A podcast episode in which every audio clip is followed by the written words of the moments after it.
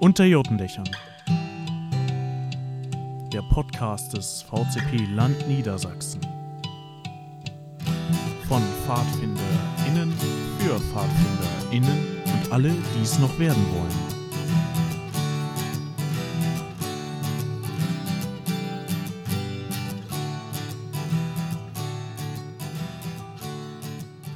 Und herzlich willkommen bei uns unterm Jotendach. Ich bin Bastian und heute machen wir weiter mit der Pfadfindergeschichte. Nachdem wir beim letzten Mal die Zeit der bündischen Jugend besprochen hatten, widmen wir uns heute dem darauf folgenden, wohl dunkelsten Kapitel der deutschen Geschichte im 20. Jahrhundert, der Zeit von Deutschland im Nationalsozialismus und dem Zweiten Weltkrieg. Und wir haben uns gedacht, dafür holen wir uns ein wenig Expertise dazu, die wir euch auch gleich vorstellen. Aber vorher begrüße ich erst einmal meinen Podcast-Partnerin. Hallo Ronja. Hallo. Ja, willst du ihn vielleicht direkt vorstellen? Ja, gerne. Also, wie Basti schon meinte, wir sind heute nicht zu zweit, sondern zu dritt unterwegs. Ähm, wir haben nämlich Max Seterberg zu Besuch. Möchtest du dich kurz vorstellen, Max? Ja, hallo auch von mir. Ähm, ich komme auch aus dem VCP, allerdings nicht aus Niedersachsen, sondern aus dem Land Berlin-Brandenburg, genauer aus dem Stamm Otto Witte in Berlin-Pankow und ähm, habe im VCP auch sehr viele Positionen so bekleidet. Ähm, inzwischen bin ich aber gar nicht mehr so aktiv. Ähm, ich promoviere aber inzwischen über Pfadfindergeschichte ähm, und das qualifiziert mich, glaube ich, so ein bisschen für diesen Beitrag hier. Ähm, mein Promotionsthema beschäftigt sich zwar mit der Zeit um 19, 1970 und ähm, dem Kontext der Gründung des VCP, aber ähm, man konnte nicht umhin, sich auch mit früheren Zeiten zu beschäftigen und ähm, Nationalsozialismus ähm, da kommt man eh nicht dran vorbei, wenn man sich mit Geschichte in Deutschland beschäftigt. Und aktuell ähm, recherchiere ich zur Geschichte der ANP und ähm, also der Zeitschrift vom VCP und damit habe ich auch äh, gerade noch mal nähere Einblicke in so die CPD-Geschichte in den 30er Jahren. Genau. Und ich habe auch schon mal einen ANP-Artikel geschrieben und deswegen wurde ich jetzt, glaube ich, eingeladen. Also wenn man einmal irgendwie was gemacht hat, dann kommt man davon nicht mehr irgendwie los. Will man doch auch gar nicht, wenn wir ehrlich sind. Nein. Nein, es ist ja, es ist ja durchaus spannend hier. Ja, interessanter Themenbereich auf jeden Fall. Wir freuen uns auf ein interessantes Interview. Wollen wir dann direkt anfangen? Genau, also wir sind ja bisher sehr chronologisch durch die Geschichte gegangen. Ich würde sagen, lass uns doch mal ganz kurz erstmal die Fakten chronologisch aufarbeiten. Sind also stehen geblieben, ja. letzten Endes bei 1933, letzten Folge. Und ja, würde ich dir das Feld überlassen. ja, genau. Ähm, ja, das war ja der ähm, letzte Podcast zur bündischen Jugend ähm, wurde dann schon so ein bisschen angeteasert. Im Ende Januar 1933, am 30. Januar, wurde die Macht ähm, im Deutschen Reich an Adolf Hitler übertragen und seine nationalsozialistische Deutsche Arbeiterpartei. Ähm, und ähm, die Nazis haben dann eben sehr schnell damit begonnen, ähm, den Staat und die Gesellschaft umzubauen. Und ähm, äh, der Faschismus als eine totalitäre Staatsform ähm, will dann eben auch Einfluss oder, oder will dann eben auch Zugriff auf die Jugend haben. Und in, insofern war die Gleichschaltung der Jugendverbände dann auch ein, einer der ersten Schritte der Nationalsozialisten. Und ähm, vielleicht, also das war ja schon im letzten Podcast, ähm, klang das ja schon an, die, äh, die bündische Szene und äh, die pfadfinderischen Organisationen waren sehr zersplittert. Das heißt, ähm, die Nazis konnten da jetzt nicht die eine Pfadfinderorganisation, den einen Pfadfinderverband irgendwie verbieten oder ähm, äh, oder irgendwie in die Hitlerjugend eingliedern, ähm, sondern ähm, sie mussten sich mit einer ganzen Reihe von Organisationen und Bünden herumschlagen. Ähm, und insofern kann man jetzt auch gar nicht sagen, es gibt das eine Datum, wo irgendwie ähm, Pfadfinden dann illegal geworden ist. Ähm, insofern, ähm, ich habe jetzt nochmal nachgeschaut, kurz vor der Sendung, so ein paar Daten von, von großen, großen Bünden, um die mal zu nennen. Ähm, das erste, was, glaube ich, auch eine recht bekannte Geschichte ist, ist das Verbot des Großdeutschen Bundes. Der Großdeutsche Bund war, eine, war ein Pfadfinderbund, der sich erst im März 1933 endgültig zusammengefunden hat. Und zwar war die Idee dahinter, dass sich viele kleinere Pfadfinderbünde zusammenschließen zu einem großen Bund in der Hoffnung, dass man dann vielleicht nicht verboten wird. Ähm, tatsächlich war dann auch die Idee, dass sich sozusagen die Pfadfinder als eine von mehreren staatstreuen ähm, Jugendorganisationen dann irgendwie da zusammenfinden. Das hat aber so nicht funktioniert. Ähm, es gab ein großes Lager, ein Bundeslager des Großdeutschen Bundes, das war an Pfingsten 1933, 4. 5. Juni. Ähm, und dieses Lager wurde dann aber aufgelöst von der HJ und SA und Polizei und gleichzeitig der Großdeutsche Bund verboten. Ähm, das ist sozusagen ähm, das Ende des größten Teils der nicht konfessionell gebundenen Pfadfinder in Deutschland gewesen. Ähm, die konfessionellen Organisationen konnten länger bestehen.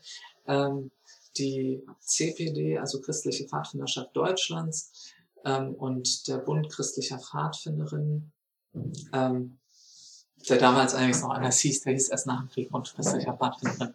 Ähm, also die äh, evangelische Mädchenpfadfinderbund noch, die evangelischen Pfadfinder, die dann auch ähm, in den 70er Jahren sich zum VCP zusammengeschlossen haben, ähm, die haben versucht, über eine stärkere Kooperation innerhalb der evangelischen Jugend länger zu überleben. Ähm, aber ähm, der Staat, die Nazis haben dann doch sehr darauf gedrängt, dass auch die evangelische Jugend sich in die HJ eingliedert. Und ähm, das wird auch bis heute noch wohl von einigen ähm, damals in der evangelischen Jugend Aktiven als Verrat wahrgenommen, dass dann der Reichsbischof quasi unterschrieben hat. Und äh, im März 1933 war dann klar, dass, also nee, im Dezember 1933 war klar, dass bis März 1934 alle Minderjährigen, also unter 18-jährigen Mitglieder der evangelischen Jugend in die HJ überführt werden. Danach gab es eben jetzt von der CPD, wenn wir da unseren Vorgängerbund nehmen, äh, nur noch die älteren Schrift, also die Bruderschaft, die Kreuzfahrtfinder, alle, die über 18 waren.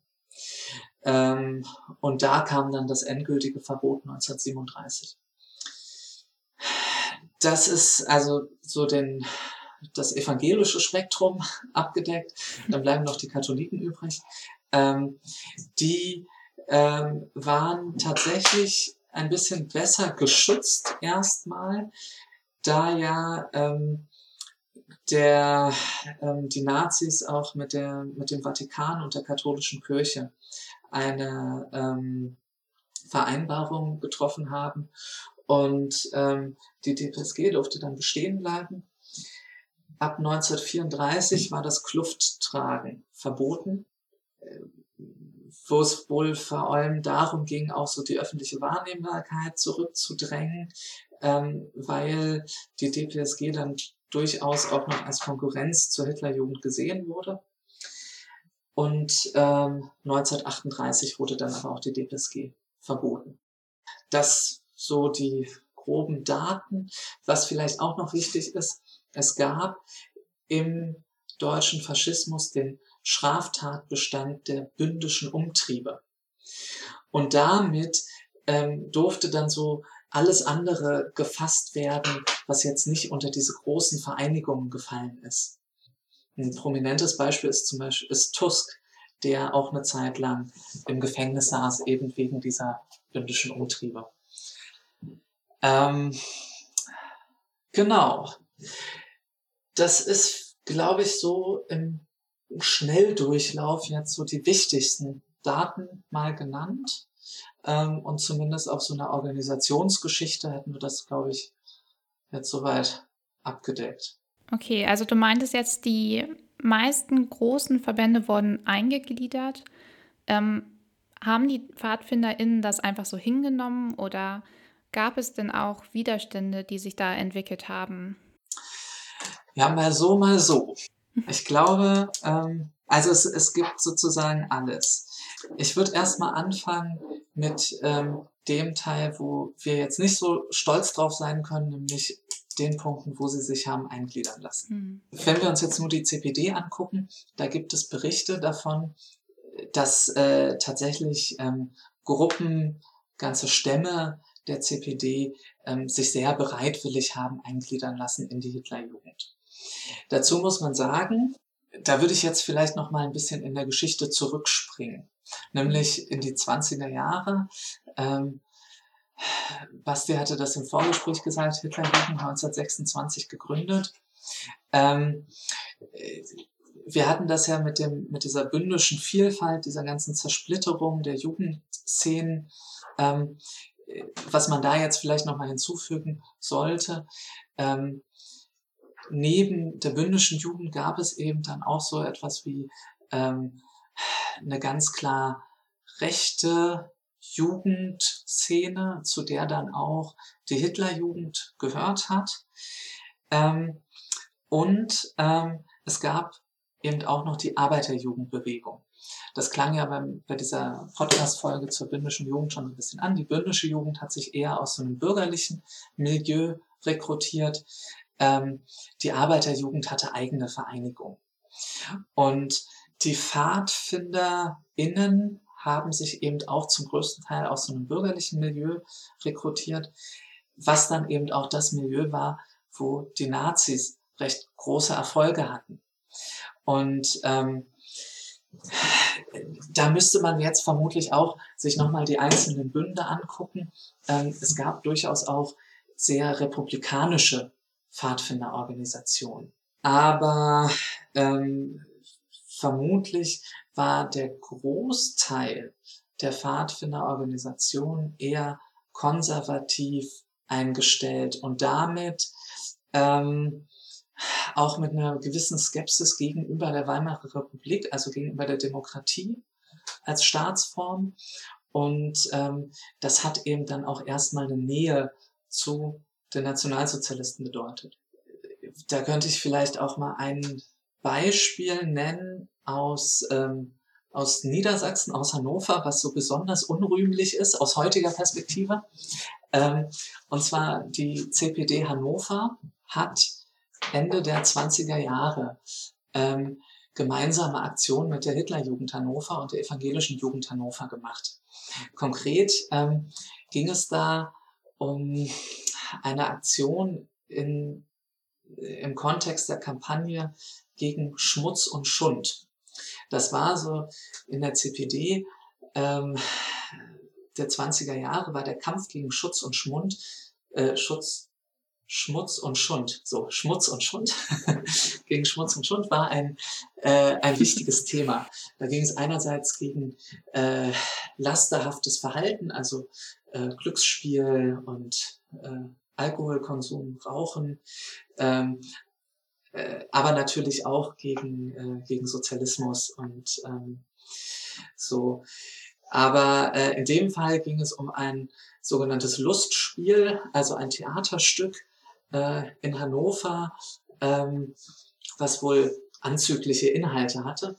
Und ähm, die Hitlerjugend und die CPD haben dann ja dieses äh, Theaterstück quasi gestürmt. Also sind sozusagen als Zuschauer da reingegangen und haben dann, glaube ich, Mäuse ausgesetzt oder so. Und ein äh, und sehr viel Krach gemacht, ähm, um äh, sozusagen das äh, Stück zum Abbruch zu zwingen.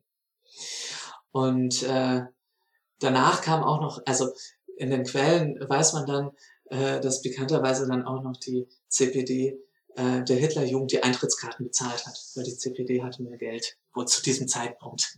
Ja, aber das ist so und ähm, das äh, ist jetzt so eine Anekdote und vielleicht ist das auch ein besonders krasses Beispiel, aber es gibt auch noch andere Beispiele, wo es irgendwie in der Zeit vor 1933 schon irgendwie ähm, gemeinsame Aktionen gab zwischen der Hitlerjugend und ähm, jetzt in dem Fall den christlichen Pfadfindern, ähm, aber sicherlich auch mit anderen Pfadfindergruppen.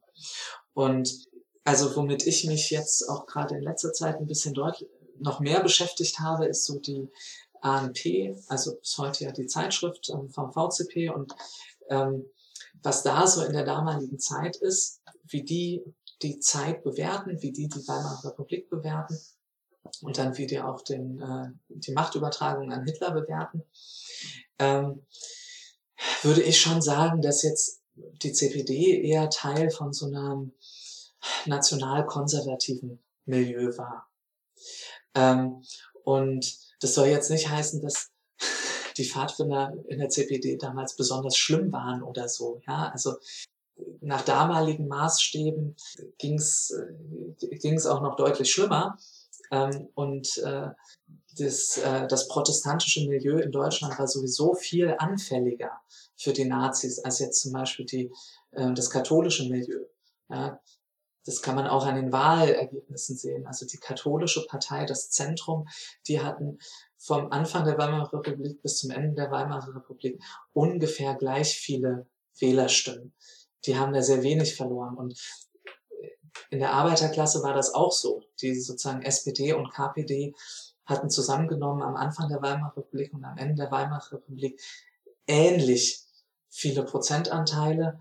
Das ist sozusagen dieses bürgerliche Spektrum, was dann eben protestantisch geprägt war in der Weimarer Republik. Das ist quasi dem Faschismus verfallen. So. Und ähm, da ist es dann vielleicht auch nicht ein großes Wunder, dass äh, die CPD dann nicht viel anders war. Und ähm, ich vermute, dass man das in weiten Teilen auch auf den Rest der Pfadfinderbewegung übertragen kann. Jetzt ist natürlich die eine Sache irgendwie grundsätzlich ideologische Berührungspunkte zu haben. Mit, mit den Nazis zu haben, ist das eine. Ähm, wenn dann die eigene Organisation verboten wird, ist das was anderes. Und ähm, ich hatte das ja mit dem Großdeutschen Bund gesagt. Einerseits haben die gesagt, wir schließen uns zusammen, um sehr groß zu sein, um nicht verboten zu werden.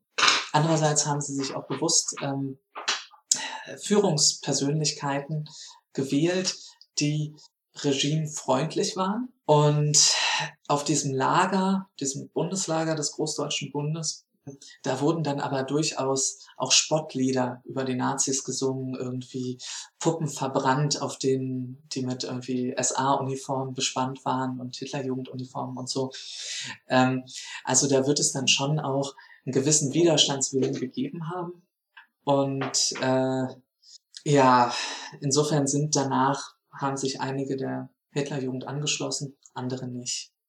Vielleicht bei der CPD, ähm, wenn man da jetzt nochmal genauer Bezug drauf nimmt, ähm, ist die Entwicklung so, dass 1933 erstmal ähm, das begrüßt wurde, dass, äh, dass es da einen Neuanfang gibt unter Hitler.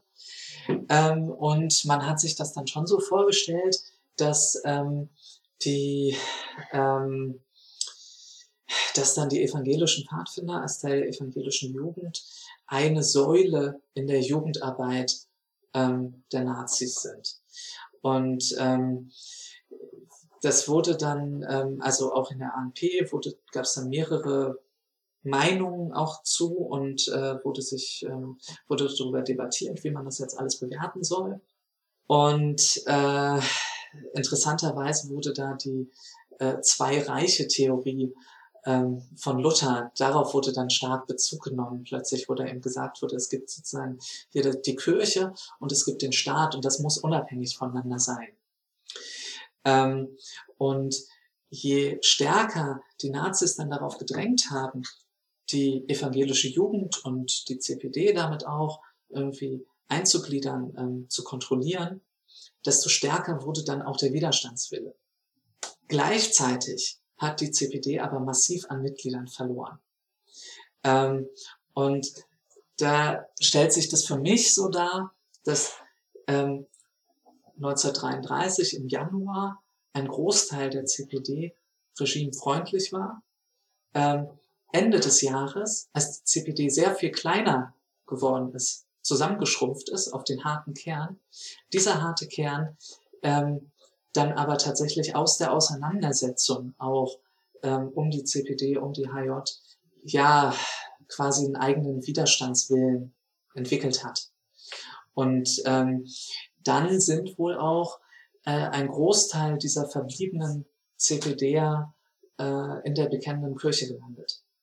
Also in dieser kircheninternen Auseinandersetzung darüber, wie äh, stabstreu die Kirche sein soll. Und das bringt uns vielleicht auch schon zum Widerstand. Und da ist ja erstmal die Frage, was ist Widerstand? Wir kennen, also vermutlich ja alle oder alle PfadfinderInnen, die zuhören, kennen sicherlich das Lied von den Edelweiß-Piraten. Und das wird ja auch gerne als etwas genommen, was irgendwie so, ja, die waren ja auch so eine Art Pfadfinder. Ähm, und äh, da wird ja richtig Widerstand beschrieben. Da ähm, werden irgendwie Lebensmittelmarken geklaut, da werden Züge zum Entgleisen gebracht. Ja, ähm, das ist ja, ähm, das ist ja eine sehr plastische Form von Widerstand.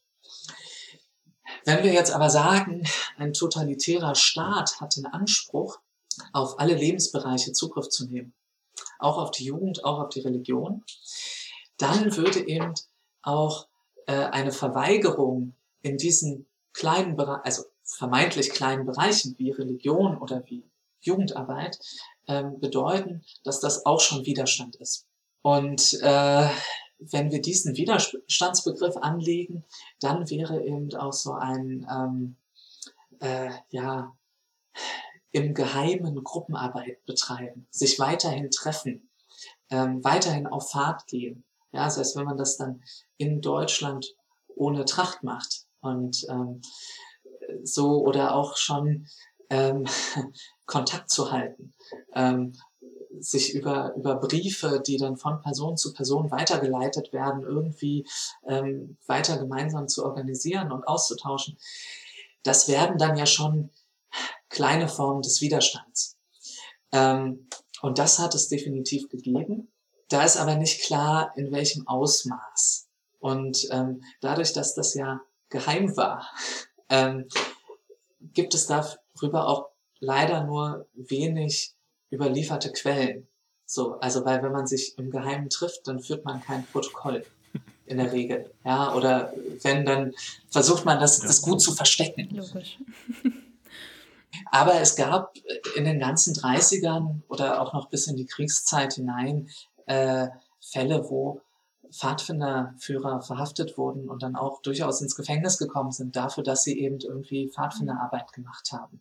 Das gab es auf jeden Fall und da ich die Edelweißpiraten angesprochen habe, kann ich auch gleich was zu denen sagen. Das waren eben eigentlich keine Pfadfinder, ähm, aber ähm, sondern Jugendliche, Arbeiterjugendliche, katholische Arbeiterjugendliche aus dem, aus dem Rheinland und aus dem Ruhrgebiet. Ähm, und ähm, damit ist auch klar, Arbeiterjugendliche und Katholiken waren sozusagen eh die Gruppen der Bevölkerung, die den Nazis nicht so nahe standen. Und ähm, die haben sich eben vor allem auch erstmal selbstbestimmt getroffen als Jugendgruppen und äh, da durchaus Impulse aufgenommen, die es eben von vorher von der bündischen Jugend gab. Ähm, insofern ist es jetzt nicht völlig falsch, dass wir die irgendwie so zu den Ahnen unserer heutigen unseres heutigen Pfadfindens zählen.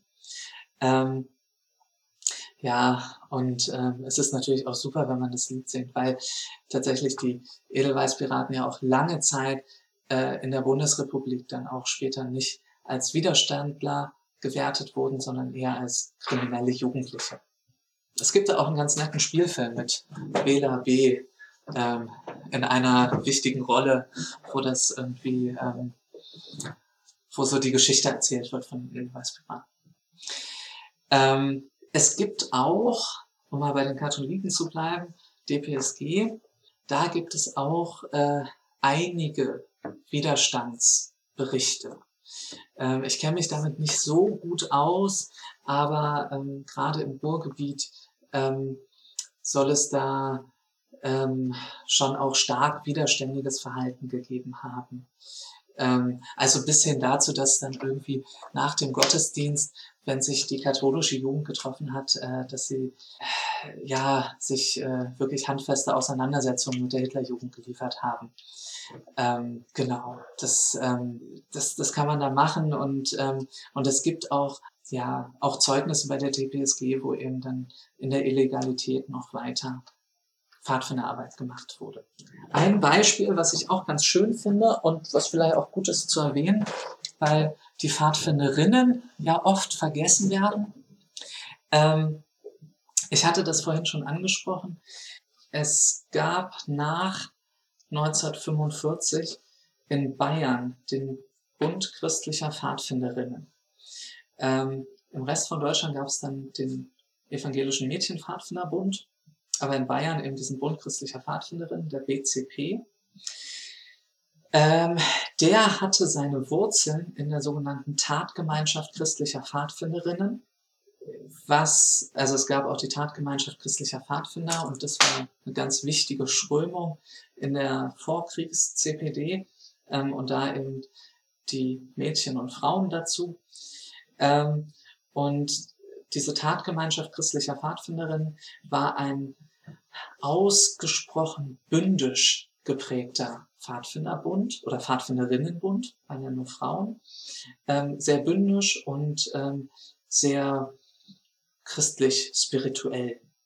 Dieser Pfadfinderinnenbund ähm, musste im Grunde auch seine Mädchen abgeben 1933, so wie die männlichen evangelischen Pfadfinder auch. Aber der Bund bestand als ältere, Älterenschaft dann trotzdem noch weiter und wurde dann gemeinsam mit der CPD 1937 von der Gestapo verboten. Ähm, das fiel dann eben auch unter diese bündischen Umtriebe. Das Besondere an diesen Pfadfinderinnen ist aber, dass die sich wiedergegründet haben. Und zwar 1942, also während des Krieges, während äh, die Nazis noch sehr fest im Sattel saßen, ähm, haben sich ähm, glaube, sieben Frauen waren das, haben sich dann Ostern 1942 auf, äh, auf dem Klosterfriedhof in Kastell in Bayern getroffen, nachts, und haben da den Bund neu gegründet. Also ich stelle mir das sehr äh, romantisch und aufregend vor. Und diese sieben Frauen haben dann ähm, damit begonnen, wieder Gruppenarbeit zu machen mit Mädchen. Und ähm, das ist auch, also das haben die auch geschafft, das unentdeckt zu machen. Ähm, und äh, quasi direkt nach Kriegsende, also im Herbst 1945, gab es dann auch schon das erste Bundeslager. Und da wurde dann eben aus diesem ähm, Bund der Bund christlicher Pfadfinderinnen. Genau. Aber das ist eben so ähm, vielleicht ein ganz gutes Beispiel für so einen äh, Widerstand und Pfadfinden im in der Illegalität. Ja, auf jeden Fall. Hm, jetzt hast du ja gesagt, dass viele angegliedert oder eingegliedert wurden, viele Pfadfinderverbünde. Ähm, heißt das, also könnte man daraus schließen, dass ähm, sich die Pfadfinder sehr ähnlich waren mit der Hitlerjugend? Also könnte man daraus sagen, dass es eben viele Gemeinsamkeiten gegeben hat? Oberflächlich betrachtet sicherlich. Also ähm, ich meine, wenn man sich Bilder von PfadfinderInnen anguckt, äh, der letzten 100 Jahre, dann sind die meistens in, wir würden jetzt sagen, Kluft oder Tracht gekleidet. Andere Leute würden sagen, das ist eine Uniform. Ähm, und äh, äh, das ist ja zum Beispiel ein äußerliches Merkmal, was die Hitlerjugend auch gehabt hat. Ähm, man könnte jetzt sagen, die Hitlerjugend hat das von den Pfadfindern geklaut oder übernommen. Und das ist sicherlich nicht völlig falsch, weil ähm, Pfadfinder schon auch in den 20er Jahren ähm, so zu den bekanntesten Jugendorganisationen gehört haben. Aber tatsächlich hatten äh, meines Wissens nach auch die Organisation der Arbeiterjugendbewegung eigene Uniformen ähm, und ähm, auch international gab es jetzt neben den Pfadfindern auch noch andere Gruppierungen, Jugendorganisationen, die dann auch irgendwie so eine Art von Uniform hatten. Also das war jetzt eh nicht, also damals gar nicht das Alleinstellungsmerkmal von Pfadfindern. Heutzutage ähm, sind wir ja da schon eine der wenigen, die das, die das so machen. Jetzt ist das Aussehen ja das eine. Ach ja, das Halstuch, also auch die HJ hat Halstücher getragen. Die hatten schwarze Halstücher. Ähm, und Halstücher ist tatsächlich etwas, was sehr Pfadfinderspezifisch ist. Und ähm, äh, dann hat die HJ natürlich auch äh, in gewissem Sinne ein ähnliches Programm gemacht. Also die haben auch Zeltlager veranstaltet, die haben auch wöchentliche Gruppenstunden gemacht ähm, und ähm, insofern auch ähm, sind auch irgendwie in die Natur gegangen. Ähm, und auch die HJ hat Rituale gehabt, wie wir Pfadfinder damals und heute Rituale haben. Also Halstuch ist ja so ein, ein Punkt, wenn man das irgendwie verliehen bekommt und so, das ist eben schon, ähm, das ist ja irgendwie ein sehr, sehr wichtiges Ritual für viele und, ähm, und das, äh, das hat auch eine Wirkung. Und äh, da hat die Hitlerjugend natürlich auch sowas übernommen. Ähm, Wichtig sind aber natürlich schon auch die Details. Und äh, es ist dann natürlich schon ein großer Unterschied, ob man jetzt, ähm, ob das Lagerprogramm dadurch darauf ausgerichtet ist, dass die teilnehmenden jungen und jugendlichen Männer irgendwie danach gute Soldaten werden, ähm, oder ob da andere ähm, pädagogische Ziele mitverfolgt werden.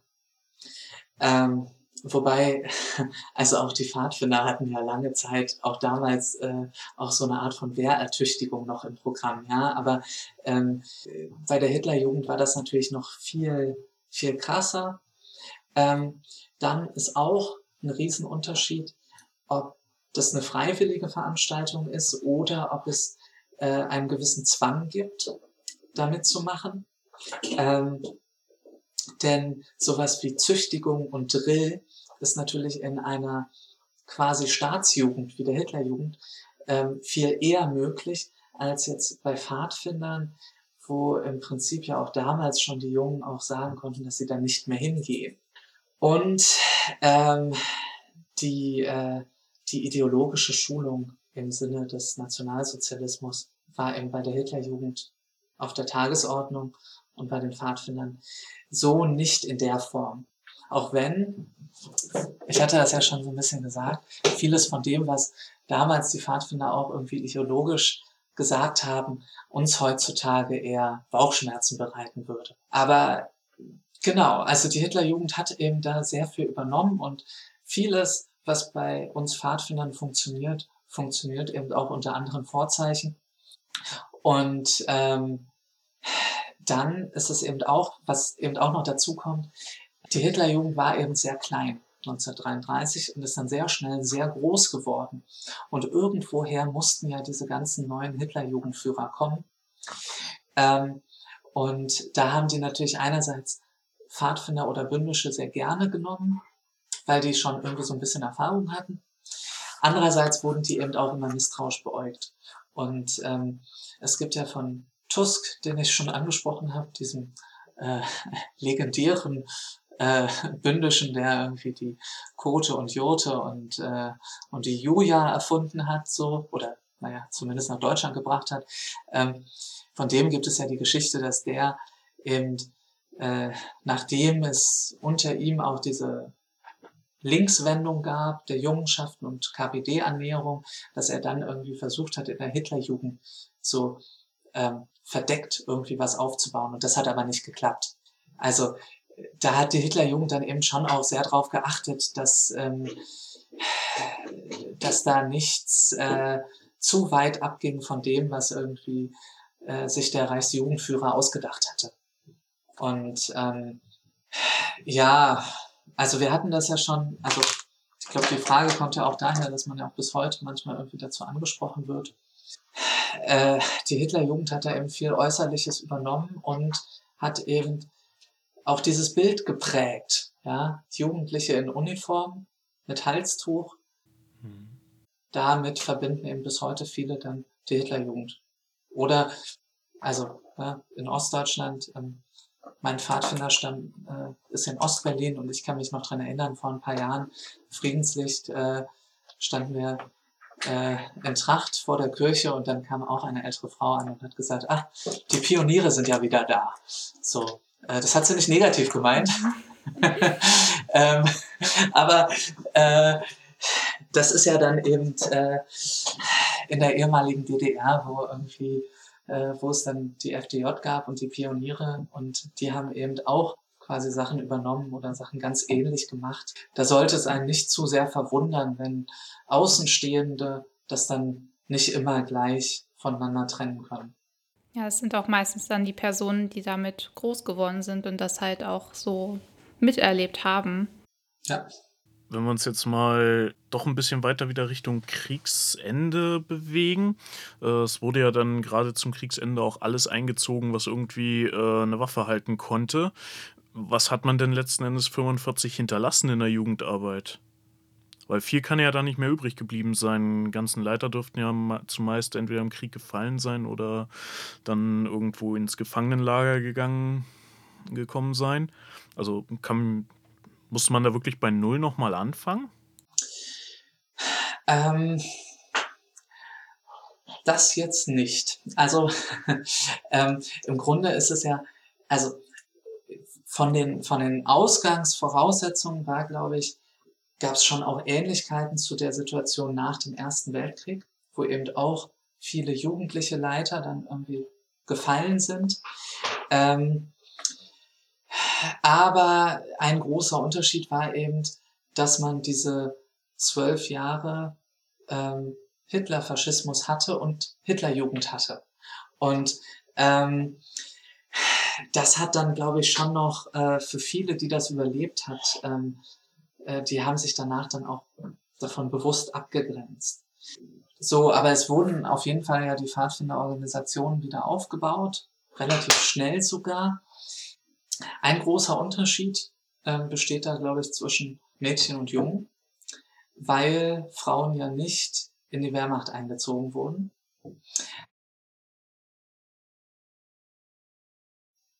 Und ähm, somit, also ich meine, es sind natürlich auch viele Frauen in Deutschland während des Zweiten Weltkriegs gestorben, ähm, aber ähm, wenn da eben wie ein Beispiel das BCP im Verborgenen Gruppenarbeit betrieben wurde, dann konnte die auch weiter betrieben worden, werden, weil ja die Leiterinnen nicht irgendwie an die Front mussten. Deswegen vermute ich auch, dass die meisten männlichen Pfadfindergruppen dann spätestens während des Krieges irgendwann aufgehört haben, weil eben ähm, entweder die Leiter oder die ähm, oder die, die Jugendlichen irgendwie in den Krieg mussten. Ähm, in vielen Pfadfinderorganisationen, Pfadfinderbünden, die sich irgendwie nur widerwillig haben eingliedern lassen oder die verboten werden mussten, konnten sich eben noch so Netzwerke erhalten. Und ähm, diese Netzwerke, also, naja, wenn das Pfadfinderführer gewesen sind, 1933, also die waren 1933 vielleicht so Anfang 20, dann war natürlich die Chance groß, dass die irgendwie eingezogen werden.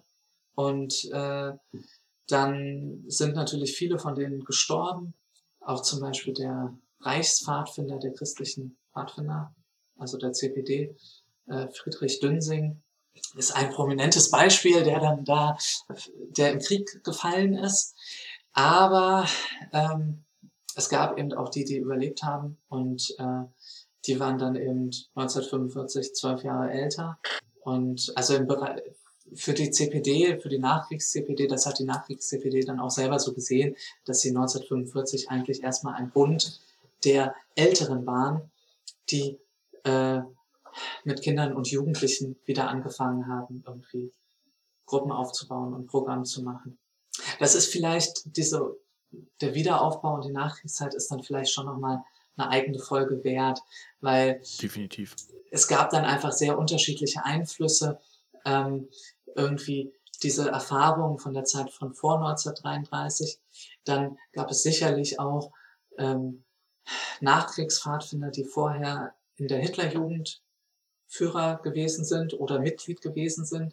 Die haben da auch Erfahrungen mitgebracht. Ähm, ich habe da mal in so einem Erfahrungsbericht von so Bündischen aus Norddeutschland gelesen, die dann immer noch, also so auch nach dem Krieg noch so, so gewisse Fliegeralarmübungen hatten und so, dass man sich irgendwie beim Wandern möglichst, also auf ein Kommando möglichst schnell auf den Boden wirft, damit man nicht vom Tiefflieger gesehen wird oder so, ja. Das waren eben dann so Übungen, die man in der Hitlerjugend gelernt hat, ähm, die dann da später noch gemacht wurden. Ähm, aber grundsätzlich glaube, gab es dann nach 45 schon auch den Wunsch, das nicht wieder so zu machen wie vor 1933. Ähm, und was dann auch noch dazu kam, war noch ein Einfluss der Weltverbände, der dann kam. Ähm, und ähm, genau, das ist aber, glaube ich, wert, das auch nochmal ähm, ausführlicher in einer eigenen Folge zu besprechen. Ja, klar. Was würdest du denn sagen, wie die ganze Pfadfinderbewegung beeinflusst wurde von dieser Zeit? Also, ich weiß gar nicht, wie das international gesehen wird. Ich glaube, die deutsche Pfadfinderbewegung hm, ist, naja, insofern davon beeinflusst worden wie die gesamte deutsche Gesellschaft. Und es schon klar war für die großen Verbände ähm, nach 1945, dass man sich aktiv am Aufbau einer demokratischen Gesellschaft beteiligen will. Und deshalb haben dann ja auch die, die Ringverbände, also die großen, beiden großen Konfess oder die großen Konfessionellen und der große interkonfessionelle Bund dann auch am Deutschen Bundesjugendring ähm, mitgewirkt. Und ähm, dass das auf so einer ideologischen Ebene auf jeden Fall dazu geführt hat, dass man sagt, wir definieren, wir definieren uns jetzt als demokratische Jugendorganisation. Ob das dann in der Praxis immer so war in den 50er Jahren oder 60er Jahren, das steht nochmal auf einem anderen Blatt, aber der Anspruch war auf jeden Fall da. Und man hat sich nicht mehr in Opposition zur Demokratie gesehen, wie man das vielleicht noch in den 20er Jahren getan hat. Und längerfristig ähm, ist es ja so, ähm, wenn man jetzt vielleicht auf pädagogische Programme guckt, da kam, würde ich einschätzen, mit einer gewissen Verzögerung auch eine Abkehr von alten autoritären Formen. Also äh, Erziehung ist ja dann auch mehr als irgendwie Jugendarbeit. Ähm, und äh, der Nationalsozialismus hat schon sehr spezifische Erziehungsvorstellungen gehabt, auch gerade was so das Verhältnis von Eltern zu ihren Kindern angeht. Ähm, und da gab es zum Beispiel einen Erziehungsratgeber, der ist bis in die 60er Jahre, hat der Bestseller-Auflagen erreicht. Also sozusagen, da gab es so Kontinuitäten. Und äh, insgesamt hat man sich ja in der Bundesrepublik dann erst in den 60ern so richtig intensiv darüber Gedanken gemacht, welche Bedeutung Pädagogik und Erziehung hat und was da dann für Menschen bei rauskommen. Und in dem Zusammenhang gab es dann eben auch noch sehr große Umbrüche bei den Pfadfindern nochmal äh, mit so Schlagworten wie anti-autoritärer Erziehung oder so. Ähm, genau, das ist sozusagen, da würde ich schon sagen, das ist eine verspätete Nachwirkung dieser Erfahrung mit dem Nationalsozialismus. Ja, alles höchst spannend. Ähm, ich, wir danken dir sehr für diese Einblicke, die äh, Erfahrungen, die du da hast und auch das Wissen, was du uns hier vermittelst. Wir kommen da gegebenenfalls nochmal auf dich zurück. ich hoffe, das ist okay. Ähm, falls ihr HörerInnen noch irgendwelche Fragen habt, sich irgendwas stellen sollte, schreibt uns. Ihr kennt die üblichen Kanäle, wir erwähnen sie auch später ja nochmal. Und dann ja nochmal wirklich herzlichen Dank für die Zeit, die du uns hier geopfert hast. Und dann wünschen wir dir noch einen schönen Tag. Aber ihr Hörerinnen könnt gerne noch dranbleiben. Wir haben noch was für euch.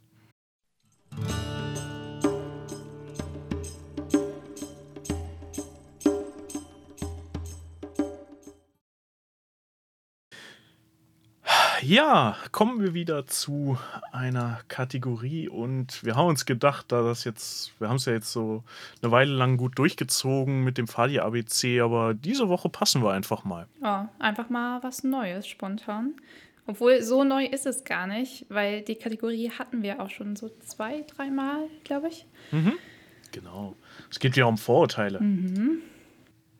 Was haben wir uns denn da Schönes rausgesucht, Ronja? Ähm, wir haben uns das Vorurteil rausgesucht, dass ein Pfadfinder jeden Tag eine gute Tat vollbringen muss. Mit Betonung auf dem Muss. Ähm, findest du, dass das so ist? Oder begehst du jeden Tag eine gute Tat? Oder tätigst du jeden Tag eine gute Tat eher? Das ist ja die Frage, wie man eine gute Tat äh, definiert. Ne? Also üblicherweise hat man ja das Bild im Kopf von äh, dem Kind, was der Oma über die Straße mhm. hilft. Das hast du jetzt wahrscheinlich heute und gerade in Corona-Zeiten vielleicht weniger, aber ähm, klar, es fängt ja bei Kleinigkeiten an. Ne? Hebst du mhm. irgendwo ein Stück Müll auf, den jemand fallen lassen hat, wirst du in den Mülleimer. So eine Kleinigkeiten einfach, die sind ja auch schon eine gute Tat. Und von dato denke ich doch, äh, an den meisten Tagen würde das wohl so sein. Klar, wenn ich arbeitsbedingt nur den ganzen Tag zu Hause hänge, dann kann ich nicht viel tun, das ist richtig. Außer meinen Job machen. Ob das immer so eine gute Tat ist, weiß ich jetzt nicht, aber. aber nein, man. Also, ich sag mal, ist ja auch irgendwie so ein Anspruch, den man eigentlich doch auch an sich selber hat, ne? Ja. Art Common Sense, den man hat. Man will ja keinem was Böses, mhm. sehe ich zumindest so. Wie ist das bei dir? Ja, ich würde auch sagen, gar nicht mal unbedingt nur Pfadfinder abhängig. Also ich finde, eigentlich könnte ja auch jeder x-beliebige Mensch ähm, einfach jeden Tag eine gute Tat vollbringen. Das wäre eine schöne Eigenschaft. Ähm, ich würde auch sagen, es ist kein Muss. Also ich sage jetzt nicht, oh, heute habe ich aber noch keine gute Tat, Tat vollbracht. Jetzt bin ich aber ein schlechter Pfadfinder. Ähm, aber ich denke auch, das sind diese Kleinigkeiten, die man sowieso irgendwie in seinen Alltag integriert hat. Einfach Müll nicht liegen lassen, wie du schon gesagt hast, oder einfach, weiß nicht, anderen Menschen die Tür aufhalten, Nettigkeiten irgendwie austauschen, sowas. Genau. Ja. Ich denke, dann hätten wir damit auch aufgeräumt mit diesem Klischee. Ja. Wird dann vielleicht noch ganz kurz ein Zitat von BP anbringen an der Stelle. Ihm kam ja letzten Endes auch die Idee und er sagte auch, äh, leistet die gute Tat nicht nur für eure Freunde, sondern auch für Fremde, selbst für eure Feinde. Schön. Ja. Das ist, denke ich, auch ein gutes Abschlusswort für diese Folge, oder? Genau. Dann beenden wir damit diese Folge. Falls ihr Feedback habt dazu, wie gesagt, Fragen, Wünsche, Ideen, dann schreibt uns einen Kommentar, entweder auf YouTube, auf Instagram oder äh, setzt euch per, mit uns per E-Mail in Kontakt, podcast.vcpnds.de. Ansonsten checkt auch unsere ganzen Social-Media-Kanäle aus und lasst von euch hören. Ja, und dann bleibt uns noch zu sagen, genießt die Woche, je nachdem, wann ihr das hört. Mhm. Und bis zum nächsten Mal. Gut, Gut Fahrt. Fahrt.